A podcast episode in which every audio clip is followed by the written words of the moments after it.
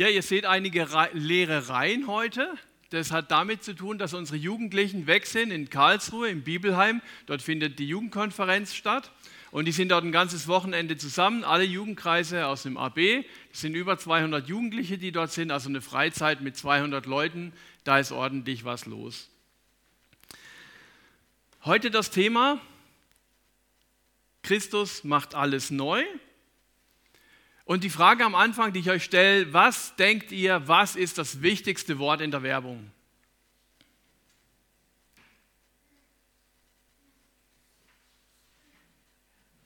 Das wichtigste Wort in der Werbung? Vielleicht kommt ihr drauf. Ich habe 15 Jahre in einem Verlag gearbeitet. Wir haben immer wieder überlegt im Werbeteam, wie könnten wir Bücher im Katalog anders betiteln, Bestseller drüber schreiben, höchste Auflage. Aber das Wort, das am meisten zählt, das ist neu. Also man hat in der Werbung Tests gemacht. Man denkt, das ist doch uralt, dieses Wort. Aber das zieht am meisten. Wenn jemand sieht, neu, oh, da will man hin, da will man, das will man erleben, da will man dabei sein, das interessiert einem, das wächst Aufmerksamkeit und Neugierde. Und was macht Jesus? Jetzt kommt Jesus auch noch und sagt, ich mache alles neu. Christus bringt neues Leben. Das ist das Thema heute. Jesus sagt, alle, die ihr altes Leben satt haben, die können zu mir kommen. Ich mache euch neu. Alle, die das Leben fertig gemacht hat, die können zu mir kommen. Ich mache euch wieder fit. Und alle, die unter ihrer Schuld leiden, können zu mir kommen. Ich mache euch wieder frei. Alle, die lebenshungrig sind, die können zu mir kommen. Ich mache euch satt. Aber was, was macht denn Jesus wirklich neu? Was ist dieses Neue, das angeblich die haben, die zu Jesus gehören. Wie bekomme ich dieses neue Leben? Und es ist wie mit vielen, was wichtig ist im Leben, das ist in der Theorie sehr einfach, wie das Abnehmen, wie nimmt man ab, weniger essen, mehr Sport machen, ist klar. In der Theorie, aber in der praktischen Umsetzung ist es dann doch schwieriger, abends nochmal rausgehen und joggen zu gehen. Ich nehme es mir seit über einem Jahr vor und habe es bis jetzt noch nicht geschafft. Also wie bekomme ich neues Leben? Ich muss Jesus vertrauen, mich ihm hingeben, eingestehen, dass ich ohne ihn vor Gott nicht bestehen kann. Jesus hat sich ans Kreuz nageln lassen, damit ich freien Zugang zu Gott habe. In der Theorie ist es nachvollziehbar, aber wie kann ich das umsetzen? Wie kann ich Jesus wirklich vertrauen? Der Glaube wird durch die Taufe besiegelt. Und um die Bedeutung der Taufe zu verstehen, habe ich euch ein Bild mitgebracht. Bei der Taufe, also wenn sich ein Erwachsener jetzt taufen lässt, dann wird er nach hinten gebeugt, untergetaucht und dieses nach hinten, das ist die äh, Symbolik für Jesus ist gestorben. Danach wird der Täufling untergetaucht, also wirklich unter das Wasser, ganz unter das Wasser, als Symbol, wir sind mit Jesus auch begraben. Und dieses Begraben ist auch noch wichtig, da kommen wir später nochmal drauf. Das ist aber nur eine kurze Zeit, auch bei der Taufe, sonst kommt er nicht mehr lebendig hoch. Und dann ist wieder die Auferstehung, das Rauskommen aus dem Wasser als Symbol, wir sind auch mit Christus auferstanden. Und genau das beschreibt die Bibel in Römer 6, Vers 3 und 4. Ihr wisst doch, was bei der Taufe geschehen ist. Wir sind auf den Namen von Jesus Christus getauft worden und haben damit auch Anteil an seinem Tod. Durch die Taufe sind wir also mit Christus gestorben und begraben. Und wie Christus durch die Herrlichkeit und Macht seines Vaters von den Toten auferweckt wurde, so haben auch wir ein neues Leben empfangen und sollen nun so handeln, wie es diesem neuen Leben entspricht. Also die Taufe ist wie eine Hochzeit. Jesus verbindet sich mit dem Täufling zu einer neuen Einheit. Das ist das neue Leben in Christus. Wie durch eine Trauung bin ich fest verbunden, fest und auch sichtbar für andere. Durch die Taufe werde ich auch Teil am Körper, am Leib Christi und ich bin verbunden mit den Gläubigen aller Zeiten. Das ist ein heiliger Akt. Und diese Verbindung, die feiern wir auch später im Abendmahl. wenn wir Brot und Wein, bei uns Traubensaft zu uns nehmen. Und mich begeistert es immer wieder, ähm, wie die Bibel so geistliche Dinge einfach darstellt oder wie die gar nicht so kompliziert sind. Und ähm, ich finde eine Geschichte so toll von diesem Äthiopier, der durch Israel reist mit seinem Wagen und er liest einen Teil von der damaligen Bibel, liest, ist interessiert, aber er versteht es nicht ganz. Und dann schickt Gott einen Mann, den Philippus, der an Jesus glaubt, der ein Jünger ist, ein Nachfolger, durch den Heiligen Geist geschickt und sagt, ja, geh, geh da mal hin. Er geht dahin und er fragt, verstehst du, was du da liest zu dem Äthiopier? Und der sagt, nee, nicht so ganz. Und Philippus erklärt es ihm und der Äthiopier sagt, hey cool, das will ich auch. Ich will mit diesem Jesus leben, ich will, ich möchte das. Und sie kommen an einem Wasser vorbei, vielleicht ein Tretbecken oder es steht nur Wasser in der Bibel, man weiß nicht, was es war. Und der Äthiopier sagt, gibt es irgendeinen Grund, warum ich mich noch nicht taufen lassen sollte? Und Philippus sagt, nö, hier ist Wasser, du glaubst dran, also taufen wir jetzt hier gleich. Und er wird getauft von Philippus. Der Äthiopier hat vorher keinen Glaubenskurs gemacht. Er hat keine Einladung zur Tauffeier verschickt. Es gab keine Geschenke, es gab kein Festessen, aber eine echte Veränderung im Leben des Äthiopiers. Ganz einfach und unkompliziert. Und wenn du dieses neue Leben mit Jesus auch möchtest und innerlich oder äußerlich auf die Knie gehst und Jesus dein komplettes Leben zur Verfügung stellst, wenn du glaubst, dass Jesus wirklich Gottes Sohn ist, du aber noch nicht getauft bist, dann ist es Zeit, sich taufen zu lassen. Und du darfst gerne nachher zu mir kommen oder zu Matthias oder auch nächste Woche zu Martin. Ähm, und dann reden wir drüber, wie wir deine Taufe gestalten können und wann wir das machen können. Durch die Taufe sind wir mit Jesus gestorben, begraben und auch auferstanden. Und das wird deutlich ab Vers 5. Denn wie wir seinen Tod mit ihm geteilt haben, also den Tod von Jesus, so haben wir auch Anteil an seiner Auferstehung. Letztlich geht es doch darum, unser früheres Leben endete mit Christus am Kreuz. Unsere von der Sünde beherrschtes Wesen ist damit vernichtet und wir müssen nicht länger der Sünde dienen. Denn wer gestorben ist, kann nicht mehr von der Sünde beherrscht werden.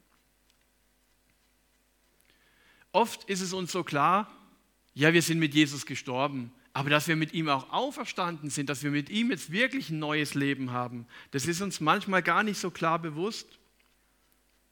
Und jetzt steht hier noch im Vers 7, denn wer gestorben ist, kann nicht mehr von der Sünde beherrscht werden. Ja, das ist eine starke Aussage. Frage ich mal, stimmt das? Werden wir nicht mehr von der Sünde beherrscht? Was ist mit dem stolzen jungen Mann, dem alles gelingt, der gut aussieht, der Erfolg hat im Beruf, in der Liebe, überall. Und der kommt zum Glauben, gibt sein Leben Jesus. Ist der Stolz dann gleich weg? Das gibt es manchmal, dass der Heilige Geist wirklich durch die Bekehrung oder die Taufe Dinge sofort wegnimmt, aber das ist eine große Ausnahme. Meistens ist es so, dass der Heilige Geist Jahre oder Jahrzehnte braucht, bis er Sünden in unserem Leben ähm, klargemacht hat und auch wegnimmt.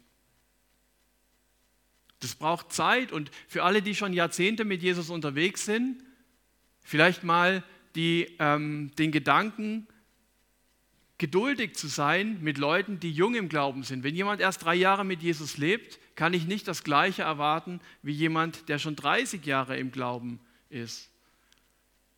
Und auch geistliche Kinder sind wie ein Baby, die müssen erst mal laufen lernen, die müssen erst mal hören lernen.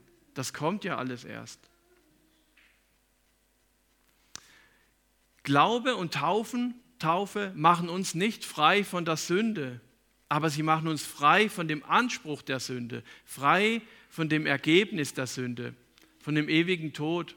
Und ich habe hier ein Holzbrett mitgebracht und jetzt stell dir einfach mal vor, das ist dein Leben. Schönes Nadelholz, Riecht auch noch super. Gestern im Baumarkt geholt. Keine Ahnung, warum man Bretter verpacken muss. Es war verpackt in, in Kunststoff. Aber egal. Also das Brett ist jetzt mal dein Leben.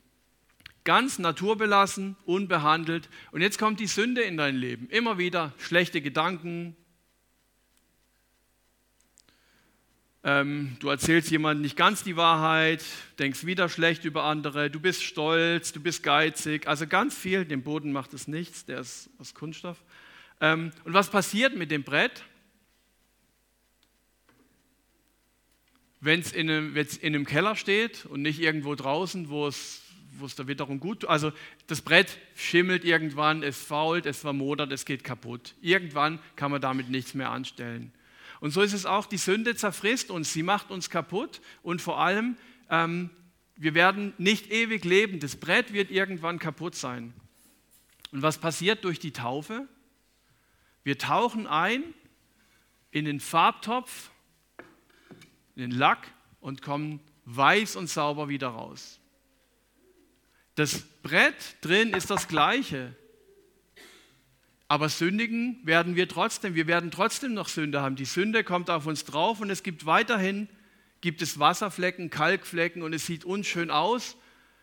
Und es tut dem Brett auch nicht gut, wenn es immer wieder nass wird, auch dem Beschichteten nicht. Aber der Kern ist geschützt, der ist sicher für immer. Da passiert nichts mehr. Also wir werden nie mehr aus Gottes Hand gerissen. Man könnte jetzt dieses Bild noch weiterspinnen und sagen, wer wirklich ganz mit Jesus lebt und geschützt ist, in diesem Schutz ist, der kann auch ähm, sich in einer Umgebung aufhalten, die voller Sünde ist. Wir haben zu Hause ein Klavier aus Holz und daneben haben wir einen Holzofen mit billigem Holz zum Verfeuern. Und ich sitze abends manchmal da und höre den Holzwurm knacken im, in dem Brennholz und denke, wie kann das sein, also ich kann doch diesen Holzwurm da nicht lassen, nebendran das wertvolle Klavier. Aber der Holzwurm wird nie in das Klavier reinkommen, weil das Klavier lackiert ist, also mit einem, mit einem dicken Lack.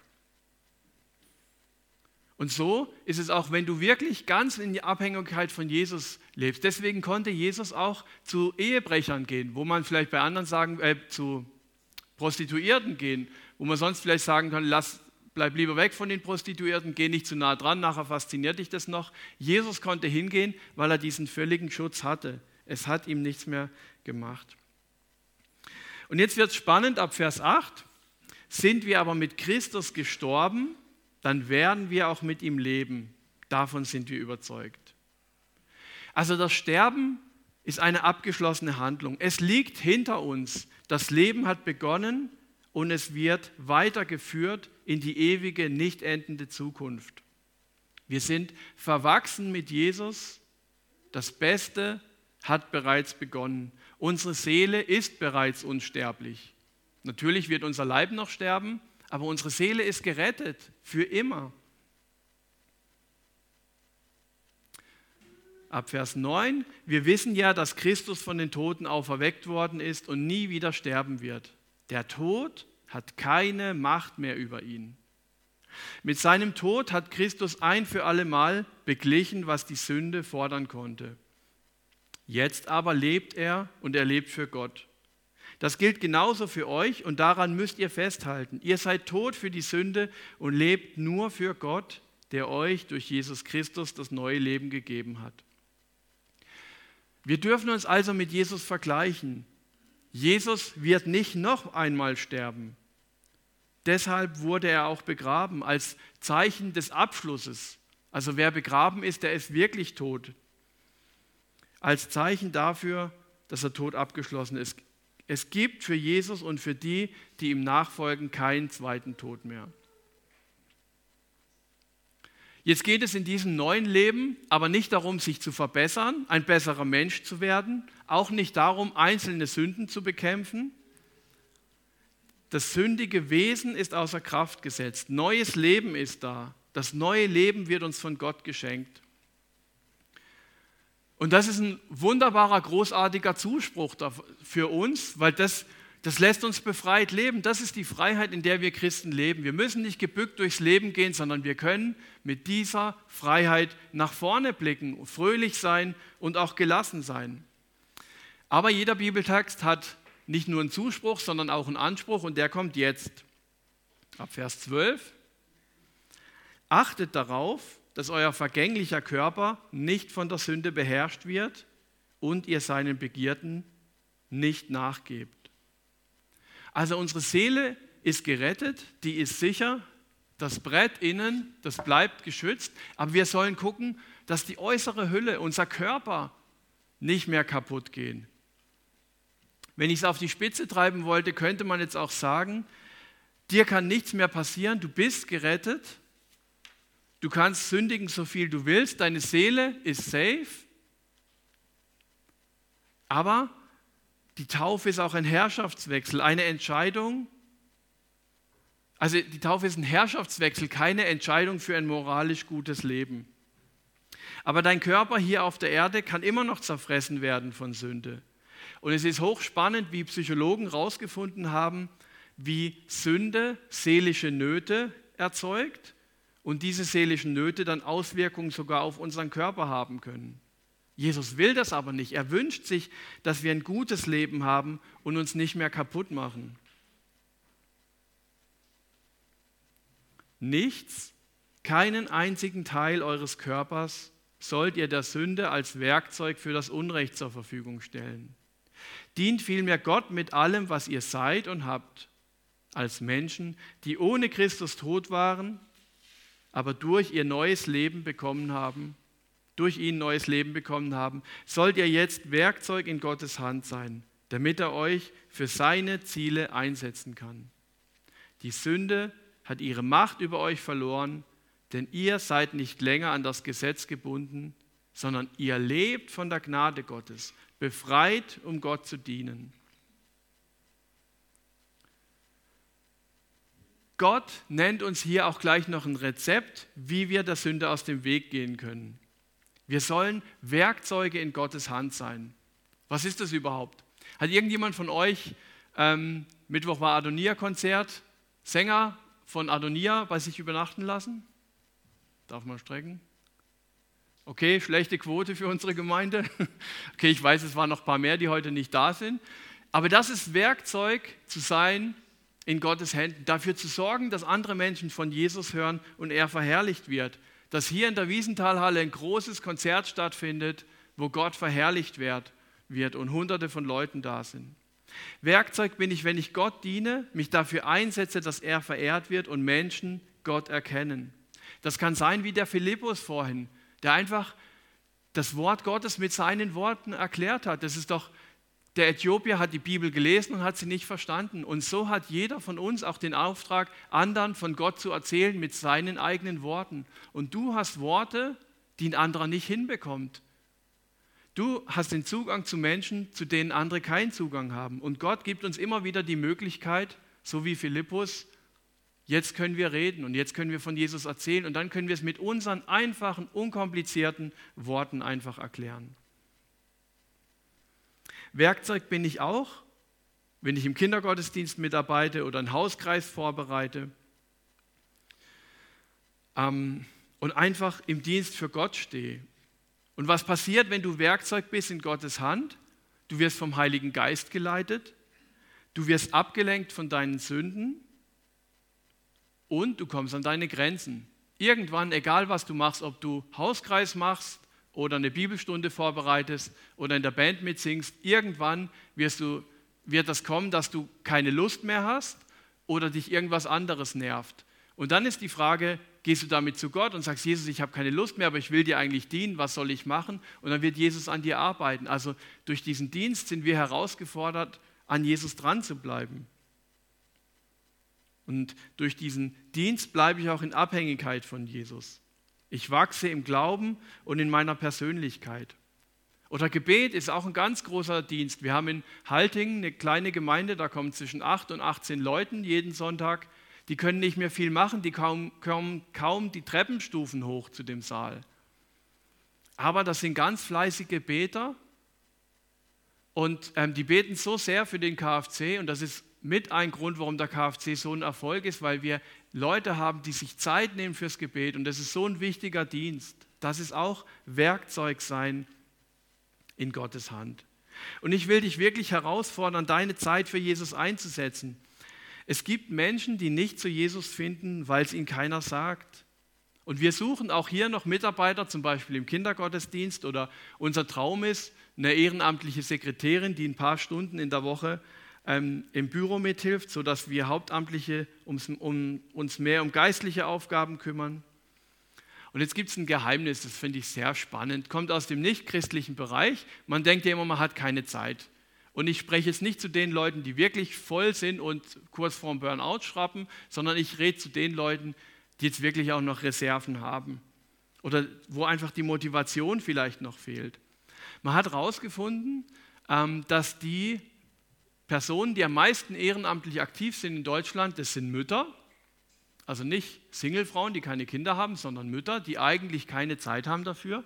Und dann gibt es eine Stufe, ich glaube, bis zwei Kinder sind sie stark ehrenamtlich engagiert. Bis vier, ab vier Kinder gibt es nochmal sowas. Und dann ist, glaube ich, ab sechs Kinder ist dann das nächste. Also je mehr ähm, Kinder eine Frau hat, eine Mutter hat, desto mehr ist sie ehrenamtlich engagiert. Und das ist eigentlich unlogisch, weil je mehr Kinder man hat, desto mehr Stress hat man. Ähm, aber desto mehr ist einem ja auch die Gesellschaft wichtig. Also völlig paradox. Und deswegen dieses Argument von der Zeit, das zählt nicht, sondern auf mein Herz kommt es an. Und wenn es mir wirklich wichtig ist, dass Gottes Gemeinde wächst, dann soll ich mich auch engagieren und mitmachen. Mich als Werkzeug nutzen lassen. Ähm, jetzt steht hier noch was Spannendes, befreit, um Gott zu dienen. Ja, ich bin befreit, aber von was? Ähm, kann ich als sündiger Mensch Gott dienen? Kann ich, wenn ich heute Morgen Streit hatte mit meiner Frau, danach auf die Kanzel gehen und hier predigen? Kann ich, wenn ich einen großen Streit hatte mit, mit irgendjemand und dann danach Jugendkreis halten muss, kann ich das noch machen? Ich behaupte ja aufgrund dieser Aussage, befreit, um Gott zu dienen. Wir haben bei uns in der Jugendarbeits- und Mentoring-Programm, wenn Jugendliche mit Jesus leben möchten und sie möchten einen Mentor haben, dann versuchen wir ihnen jemanden zu vermitteln.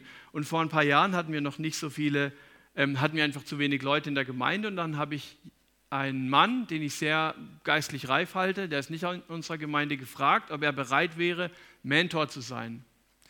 Und es ist ein Mann, der wirklich versucht, nach Gottes Wort zu leben. Und er hat gesagt, er kann es nicht machen, weil ähm, er etwas hat in seinem Leben, was er als Sünde sieht und davon nicht loskommt. Das hat aber nichts mit seiner Aufgabe zu tun. Und ich fand es sehr schade, weil dadurch junge Menschen geistlich nicht reifen konnten. Und hier steht, wir sind befreit, um Gott zu dienen. Obwohl wir Sünder sind, obwohl wir Sünde im Leben haben, können wir Gott dienen. Ja, ich kann als sündiger Mensch Gott dienen. Ich muss nicht erst ein guter Christ sein, ist sowieso die Frage, ob es das gibt. Der Dienst hilft mir sogar, mich auf Jesus einzulassen und meine Beziehung zu ihm eng zu halten. Einen wirkungsvollen Dienst für Jesus den gibt es allerdings erst, wenn ich die Gnade angenommen habe. Ich muss begreifen, dass meine Gedanken schlecht sind, dass ich vor Gott, so wie ich bin, nicht bestehen kann. Wenn ich versuche, alles selber zu machen, dann verglühe ich wie ein Streichholz. Ich kann mich anstrengen, ich kann gegen meine Sünden kämpfen. Und ich kann tun, was ich will und ich werde vielleicht drei, vier Sündenfelder bekämpfen und dann kommen wieder andere dazu. Aber irgendwann werde ich verglühen wie so ein Streichholz. Und dann kommt, jetzt geht es auch noch aus, bevor es runtergebrannt ist, und dann, ich brauche den Heiligen Geist, ich muss meine Sorgenprobleme Jesus hinlegen, so ist es richtig, und mit dem Heiligen Geist, mit dem Gas brennt es die ganze Zeit. Und wenn das Feuerzeug leer ist, kann ich es wieder auffüllen. Also die Erdgasreserven reichen in, auf dieser Welt, bis dieses Feuerzeug kaputt geht. Und so reicht Gottes Gnade auch für uns. Es ist, sie ist unendlich. Aber ich muss die Gnade immer, Gottes immer wieder neu ergreifen, zugreifen und lass zu, dass Gott den Murks deines Lebens in die Hand nimmt. Gib zu, dass du es nicht kannst, lass Jesus wirken und leb ein freies Leben in enger Verbindung zu Jesus. Und das wird dazu führen, dass du sündigen wirst, und gleichzeitig mit Jesus verbunden bist. Wir müssen auch aufpassen, dass wir nicht zu sehr gegen die Sünde kämpfen. Denn den Kampf verlieren wir schnell, sondern wir müssen es andersrum angehen. Für die Gnade kämpfen, die Gnade in den Mittelpunkt stellen.